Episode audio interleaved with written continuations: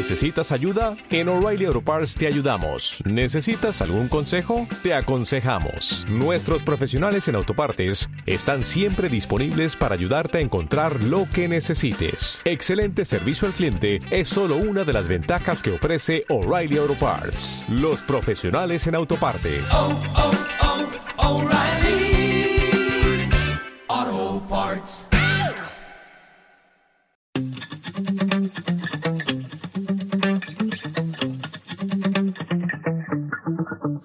24 hours, I need more hours with you. Hola a todos, bienvenidos a un nuevo programa aquí en Radio Viajera. Nosotros somos Silvia y Oscar del blog y canal de YouTube Seguir Viajando.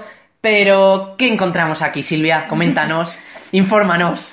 Pues en nuestros programas, al igual que solemos hacer a través de los distintos canales y redes sociales que tenemos, como ya bien ha dicho Oscar, pues hablamos sobre viajes que hemos ido realizando siempre desde nuestra propia experiencia, dando consejos que pueden ser de utilidad pues a otros viajeros que quieren ir a ese destino, pero también son precisamente otros viajeros quienes participan muchas veces con nosotros para darnos pues su propio punto de vista y su ruta, cómo han hecho ellos el mismo viaje que nosotros, para siempre tener pues distintas maneras de hacer un mismo viaje. Y en el episodio de hoy vamos a continuar lo que dejamos en el anterior y es la segunda parte de nuestra ruta por la Selva Negra, ya que como sabréis hicimos un viaje por Alemania en el cual visitamos en el mismo tiempo el Valle de Mosela y la Selva Negra.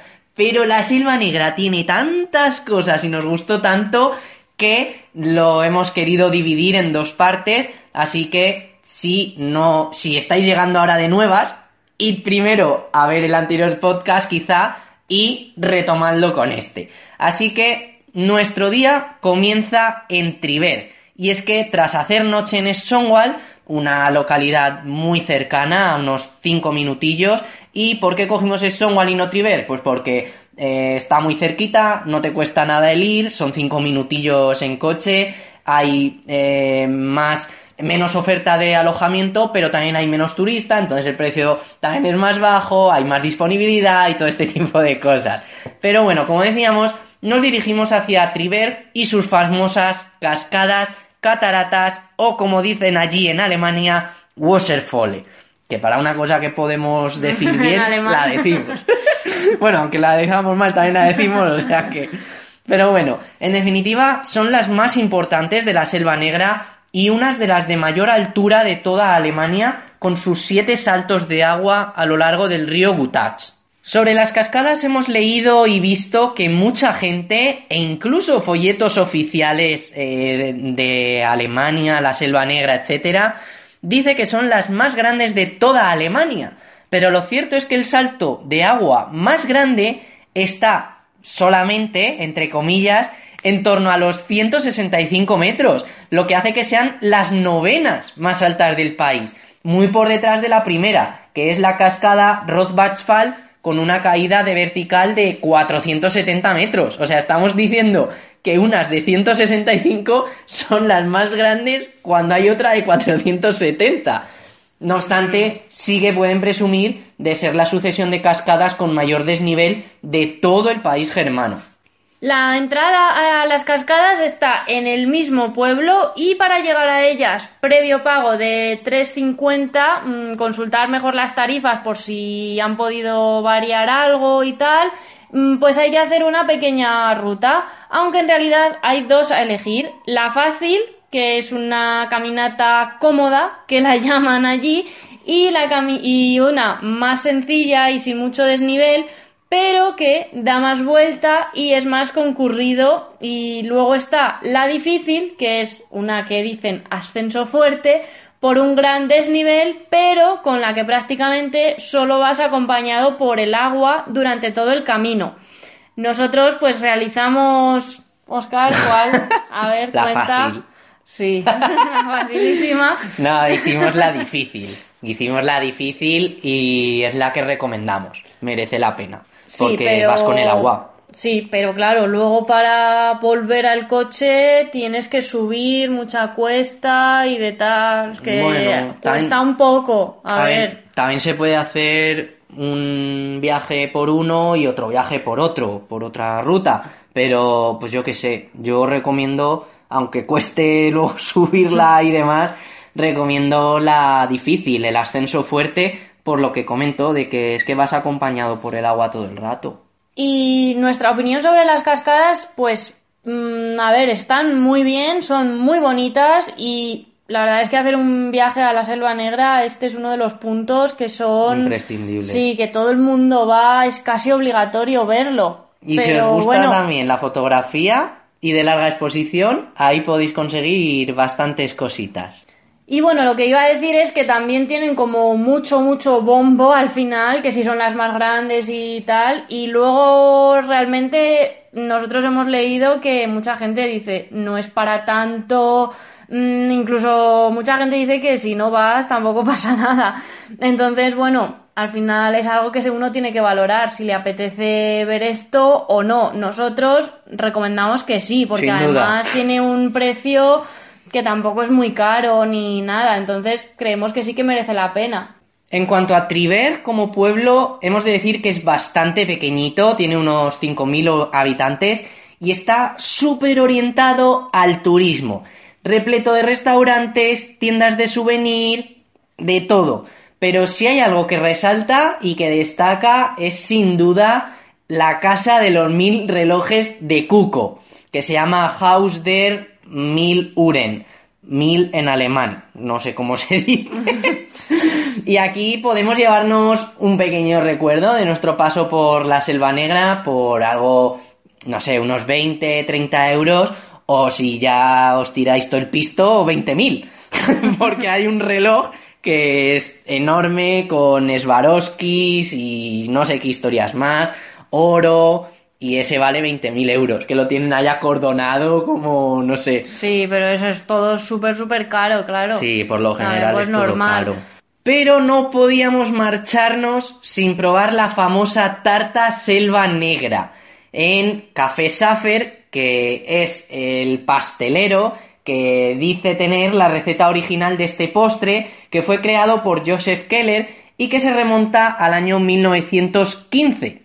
Se trata de un postre hecho a base de bizcocho con nata fresca, guindas y licor de cereza Kirs, que es muy típica, como ya hemos comentado en otros episodios, y finalmente se espolvorea con chocolate. Sin embargo, ¿qué nos pasó en Café Safer? Pues que estaba cerrado. Madre mía. Estaban de vacaciones, era, sí, ¿no? Había un volvían cartel. el día que Sí. nosotros nos íbamos, Algo creo que así, ponía. sí. Y entonces, pues no tuvimos la suerte de probar la tarta en este sitio, pero sí que la probamos en un. Pues ya luego por allí hay un lado. montón de sitios que la tienen. Todos la venden, Sí. no tenéis que ir únicamente a este sitio. Pero bueno, aquí es como lo típico por, por lo de la historia del pastelero, ¿no? Y tal, que si tiene la receta y bueno, estas cosas.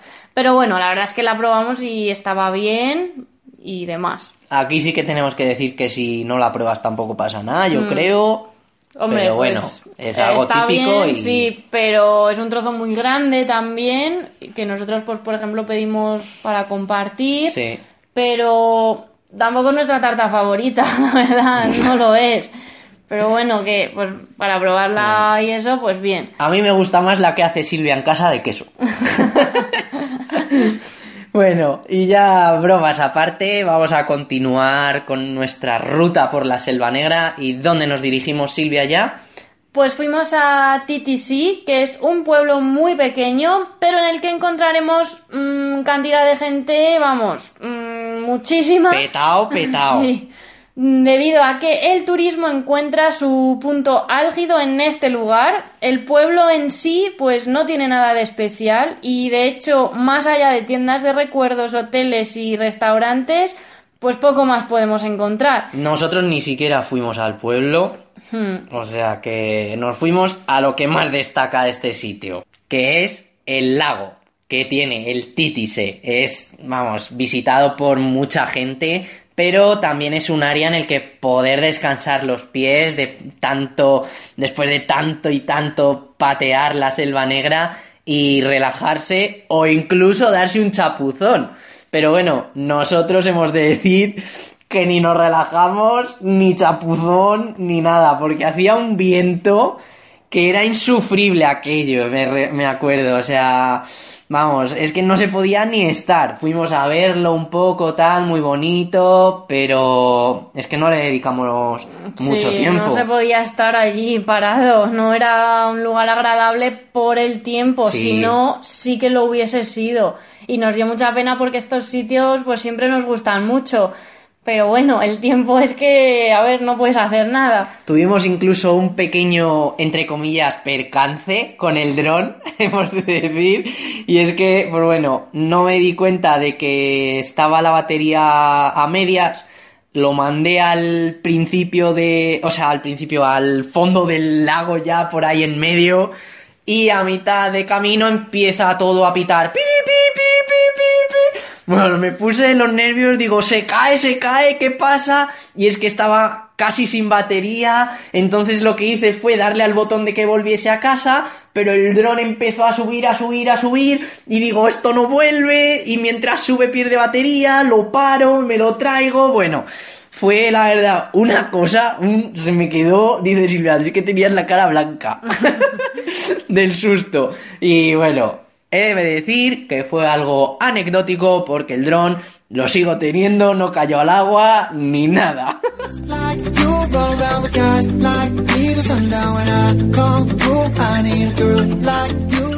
El lago Titise se formó en el Pleistoceno y es de origen glaciar, ya que sus aguas provienen de la cordillera de Feldberg. Tiene una superficie de alrededor de 1,5 kilómetros cuadrados y una profundidad de unos 20 metros.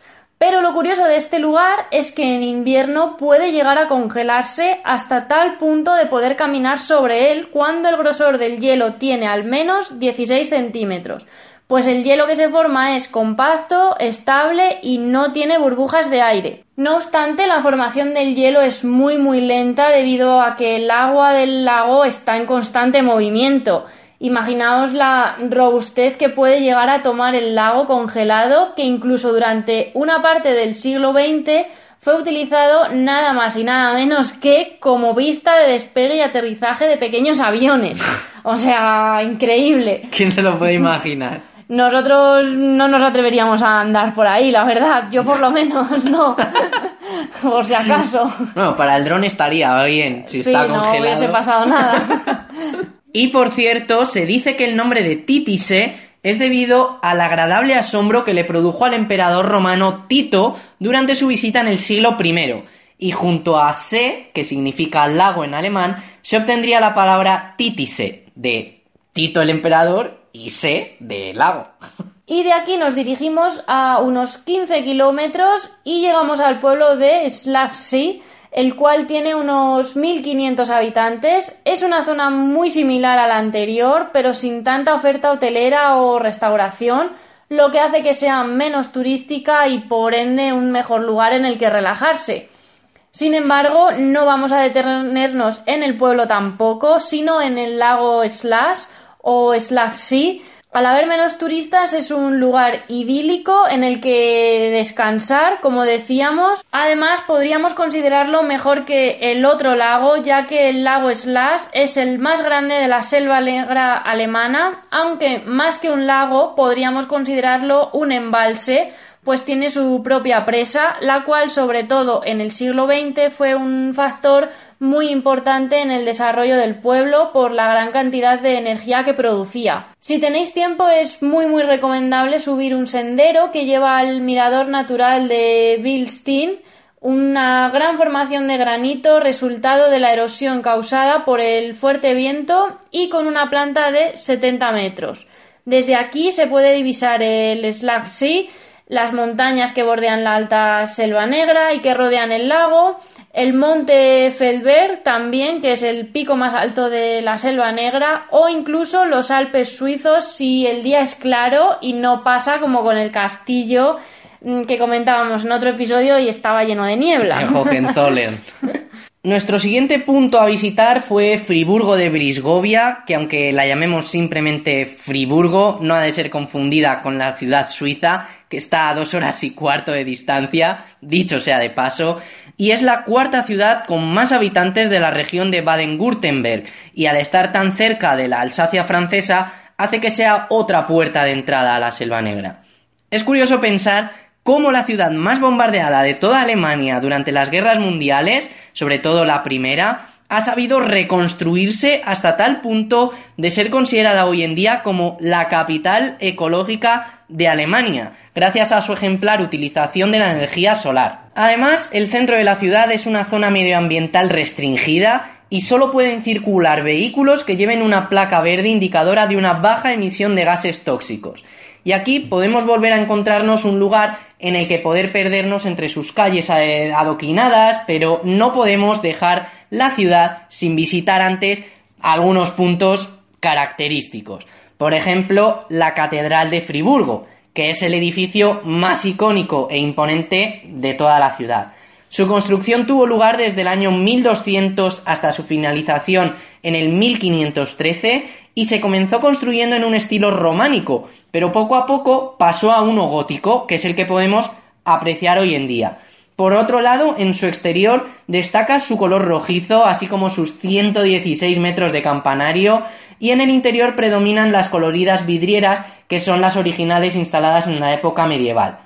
La entrada, dentro del horario establecido y siempre que no haya misa, hemos de decir que es gratuita, pero el acceso a la torre, la de los 116 metros, el campanario, sí es de pago. Otro de los puntos más importantes sería la plaza de la catedral y esta plaza es la más visitada de Friburgo, pero lo cierto es que originalmente se trataba del cementerio de la capilla de San Andrés y ya en el siglo XVI fue el centro religioso y cultural. Aunque el edificio principal es la catedral, también destacan otros edificios también de colores. La plaza del ayuntamiento también tiene una cosita curiosa y es que alberga tanto el antiguo como el nuevo ayuntamiento de Friburgo, ambos del siglo XVI y declarados monumento nacional. Podemos diferenciarlos simplemente en la fachada, ya que el antiguo es de un intenso color rojo y la entrada es un gran portal renacentista, y por su parte, el nuevo ayuntamiento se compone de tres cuerpos, entre los que predomina el central con sus tres arcos, y hay que destacar que a las 12 en punto de la mañana, todos los días suena una melodía distinta del reloj, teniendo un repertorio de hasta 50 melodías diferentes, combinando canciones populares e incluso himnos. Sin embargo, lo curioso de esto radica en que el nuevo ayuntamiento del año 1545 es en realidad más antiguo, valga la redundancia, que el antiguo ayuntamiento, que es del 1559. La presencia de dos ayuntamientos es debido a que a finales del siglo XV el rey Maximiliano consideró que el ayuntamiento existente era demasiado pequeño, por lo que ordenó construir el hoy llamado antiguo ayuntamiento, al cual se trasladó la mayor parte de la gerencia de Friburgo. Y como el nuevo ayuntamiento, aunque en sus inicios prestaba servicios como tal, posteriormente pasó a pertenecer a la Universidad de Friburgo hasta el año 1891, su uso como edificio administrativo es más reciente o nuevo. También podemos ver las puertas de la muralla construidas en la Edad Media. Actualmente podemos encontrar tanto la puerta de San Martín como la puerta de los Suavos. En el centro de la ciudad están las dos, sin embargo, pese a tener su origen en los siglos XII y XVI, respectivamente, ambas han tenido que ser restauradas por su deterioro, siendo la más reciente la reforma que se llevó a cabo en el siglo XX, por lo que su arquitectura ha variado considerablemente. Y en último lugar, el casco histórico de Friburgo es recorrido por pequeños canales de agua a lo largo de más de 15 kilómetros y medio, nueve de los cuales se encuentran sobre la superficie. Su objetivo era el abastecimiento de las tierras para la siembra y el pasto, pero actualmente son un simple atractivo más de la ciudad. Una leyenda urbana dice que quien mete un pie en algún canal tiene asegurado el regreso a la ciudad. Pero ha de ser por accidente y no intencionadamente para volver a adrede. Hay que tenerlo en cuenta. Y una cosa muy curiosa aquí es que también se encuentra una escultura dentro de uno de los canales de un cocodrilo. Y parece ser, no estamos seguros del todo, que es algo así como, eh, con todo el tema de la ecología y demás, que no hay que tirar basura a estos sitios ni a las calles, etcétera, porque hay vida también.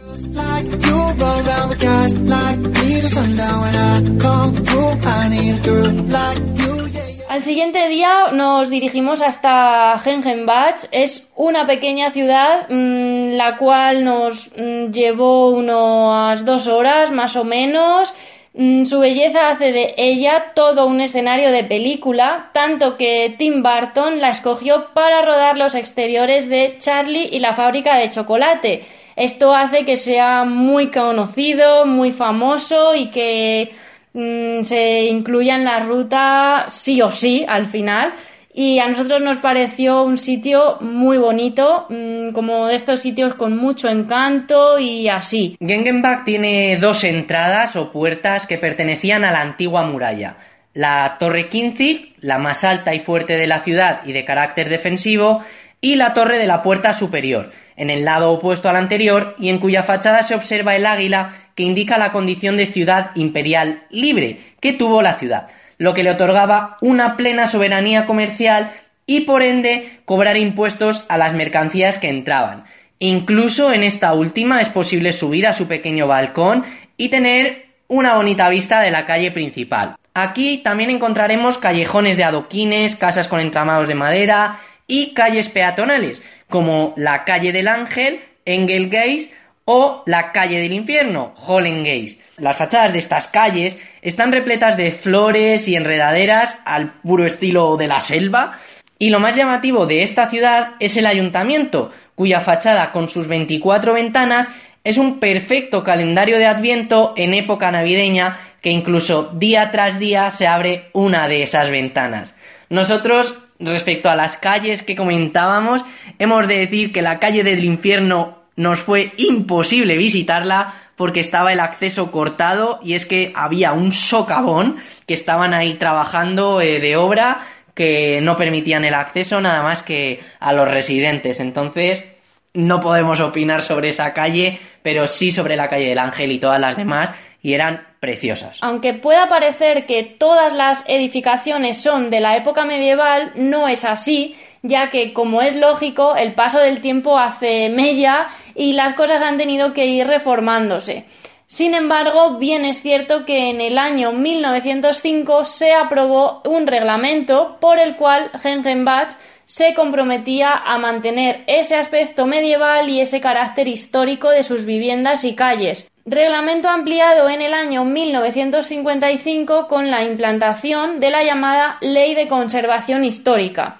Y por cierto, si vuestra visita a este pueblo coincide con el mercado de agricultores que se instala en la plaza del mercado, que es miércoles y sábados por la mañana, podéis comprar el Snaps, mm, un licor con sabor afrutado producido por los propios agricultores locales.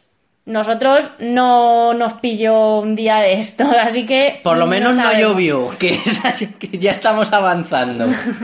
y después de visitar la preciosa Gengenbach y antes de llegar a Baden-Baden, quisimos desviar un poco nuestra ruta otra vez hasta un lugar que casi podríamos catalogar de secreto, ya que está algo escondido, no es muy conocido y no aparece en todas las guías turísticas, son las ruinas del monasterio de Allerheiligen, es decir, el monasterio de todos los santos. Este monasterio, con un estilo que va del románico al gótico, se creó a finales del siglo XII y los monjes que habitaban en él se dedicaban al culto, a la agricultura, a la ganadería y también hacían de maestros de niños de los pueblos próximos. Lamentablemente, las ruinas que vemos hoy en día no son debido a las guerras, como pudiésemos pensar de un modo lógico y razonable, ¿no? Sino por un rayo que cayó en el año 1804, provocando el abandono del monasterio hasta su restauración en el 1840, la cual tuvo lugar sin tocar ni una sola piedra original. Además, si tenéis tiempo, se puede hacer un pequeño trekking, unos 2 kilómetros, media hora desde el monasterio, que llegan hasta unas cascadas de 7 saltos con una caída de casi 90 metros, y son las Allerheiligen Wasserfall. Y como nuestro siguiente punto era Baden-Baden, pues mmm, también se puede visitar en una media hora escasa el lago del Murmullo, está así un poquito como entre medias, y este es originado por el deshielo de los glaciares. Pero lo más interesante es su leyenda. Pues se dice que bajo el lago había un castillo de cristal en el que habitaban un rey y unas sirenas las cuales salían del agua cada amanecer para bajar por el valle hasta el pueblo de Sibach, para ayudar a las familias cuidando niños o en las tareas del hogar. Pero cuando comenzaba a caer la noche, antes de que oscureciese, todas las sirenas tenían que volver al castillo bajo las cristalinas aguas del Mumulsi, que es el lago del murmullo. Una noche, celebrándose una fiesta en el pueblo, el hijo de un agricultor vio a una de las sirenas que estaban por el lugar y al cruzarse las miradas, pues fue amor a primera vista. Segundos más tarde comenzaron a abrazarse y a bailar, perdiendo la noción del tiempo hasta tal punto de que al caer la noche todas las sirenas volvieron al castillo excepto ella. Cuando se quisieron dar cuenta y volver al lago ya era tarde y al llegar a la orilla la noche había caído completamente. La sirena sabía que iba a morir en ese mismo instante, por lo que le dio un mágico beso a su amado y comenzó a descender por las escaleras que desde el lago mm, bajaban al castillo al tiempo que éste la veía marchar. Sin embargo, tras unos momentos de calma y sosiego, vio como una pequeña ola dejaba en sus pies un rastro rojizo. La sirena no llegó a tiempo y había muerto por amor. Hoy podemos contemplar la estatua de una sirena posada en una roca sobre el lago y lo interesante es también saber la historia que hay detrás, la historia, la leyenda más bien y demás. No solo decir qué bonita la sirena, sino saber qué significa y... ¿Qué pinta ahí una sirena? Y la verdad que Silvia lo ha contado muy bien. Y como todo tiene un fin, nuestro último destino en la Selva Negra y en definitiva en nuestro viaje por Alemania fue la coqueta Baden-Baden.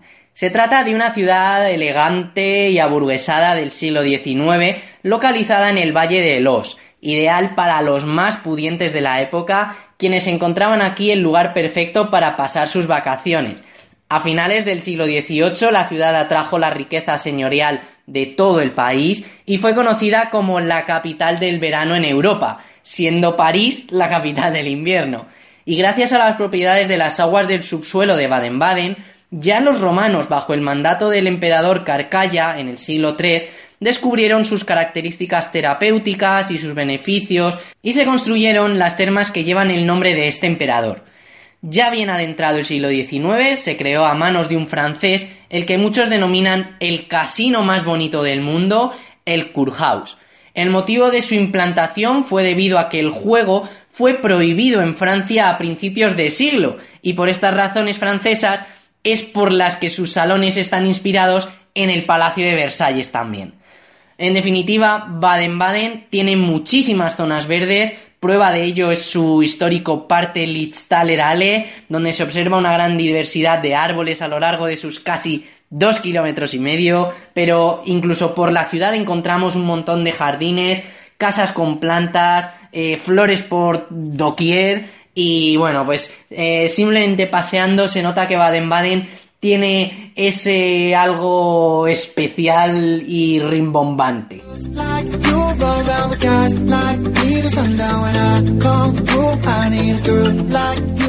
Esto ha sido todo, aquí termina nuestro viaje por Alemania, nuestro viaje por la Selva Negra, también por el Valle del Mosela, y hemos de decir que, bueno, es una ruta muy interesante, con mucha historia, con mucha naturaleza, muchas localidades pequeñitas que te sorprenden.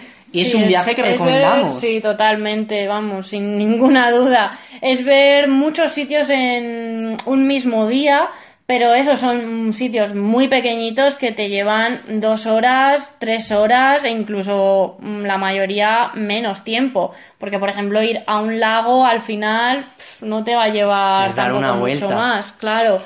Entonces parece que es mucho, que necesitas muchos días, pero no es el caso. Y es uno de esos sitios a los que puedes volver porque te parecerá todo distinto eh, en el sentido de que, bueno, esta es la ruta que hemos hecho nosotros, pero nos hemos dejado otros pueblos que a lo mejor otra gente ha visitado y nosotros habremos visitado sitios que otra gente no. Entonces, bueno, tiene muchísimas posibilidades y diversas opciones este viaje. Y nosotros nos despedimos ya por hoy. Esperamos que os haya gustado toda esta serie de este viaje. También lo vais a poder ver y leer, eh, ver en YouTube y leer en el blog con toda la información, con los nombres escritos, porque nosotros no tenemos ni idea de alemán. Le tenemos miedo, es más. Así que muy difícil que nos entendáis, así que mucho mejor ahí escrito poder verlo. No olvidéis, como siempre os decimos, seguir también a Radio Viajera en sus redes sociales, a nosotros para que podáis ver todas las fotos de todos los viajes que vamos realizando. Y nada más por hoy. Nos escuchamos en la próxima emisión.